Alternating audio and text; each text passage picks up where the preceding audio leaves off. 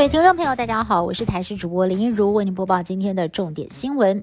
新北市新店别墅社区在昨天发生了骇人听闻的枪击命案，经过警方连夜追查，发现了凶嫌黄姓男子。犯案之后六个小时就已经从桃园机场搭飞机潜逃到厦门，过程当中他两度变装，多次换搭交通工具，制造断点。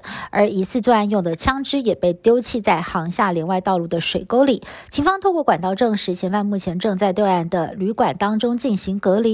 背后有没有其他的主使者还要调查？不过资深刑警就直言了，现在两岸关系紧张，共同打击犯罪机制早就失能了。中国大陆愿不愿意协助来押解反台，恐怕还是未知数。为了要冲高国内疫苗的施打率，指挥中心在今天宣布，从十一月二十五号开始，除了预约平台之外，也可以免预约，直接到医疗院所混打，或者是直接的打第一、第二剂疫苗。而第十五期疫苗今天也开放了 B N T、A Z 还有莫德纳三种疫苗预约。不过截至下午一点钟，B N T 只有一百二十万人完成预约，预约率只有四成多。指挥中心解释，一方面是部分的民众长期符合资格，但是就是没有来打；另外一方面呢，就是施打率已已经到达一定程度了，相对的预约率就会往下降。至于混打有没有必要呢？有医生就说了，表示打第一剂 A C 的时候就已经觉得很不舒服了，第二剂混打莫德纳的时候啊，觉得全身简直像是被绑了铅块。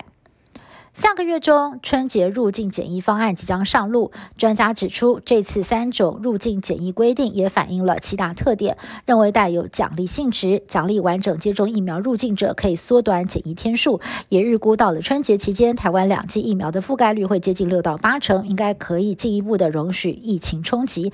但是有医生认为了，五十岁以上的高风险族群，还有免疫力低下的慢性病患哦。要在施打两剂完整疫疫苗达到一定的比例之后呢，就能够进一步的考虑开放边境了。而今天也开放了第二波集中检疫所预定。指挥中心指出，目前以元月起的订房需求量最大，至于二级警戒时间会再延长，但是不会大幅度的放宽防疫措施。受到冷气团发威的影响，全台湾各地气温骤降，不少的民众在家避寒，选择火锅外送暖身。但是在网络社团有外送人员发文建议同业们不要接火锅单，除了等料理的时间比较久，热汤在运送的过程当中也比较不方便，客诉机会高。文章一出，火速引发讨论。有外送员就留言了，强调要有健康的外送人生，就必须要远离火锅单，送到用盖子包装的餐点都是毁灭性。灾难，如果最后呢又发生了客人弃单，真的是会欲哭无泪。日前，桃园发生了超商店员劝客人戴口罩，却惨遭刺死的命案，让各大超商呼吁员工不一定要出面劝说。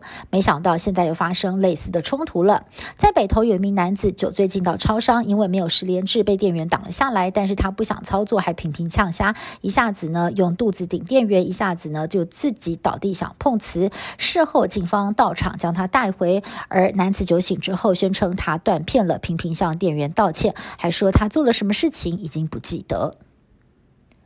曾经血腥镇压民主运动、有“光州刽子手”之称的南韩前总统全斗焕，二十三号过世，享其寿九十岁。南韩媒体报道，由于全斗焕始终没有对光州事件道歉，南韩总统文在寅将不会前往丧礼吊唁。英国首相强森二十二号在一场商界演说当中，突然找不到讲稿的段落。尽管在台上不断的翻讲稿，不过翻了五分钟都还是找不到，场面非常的尴尬。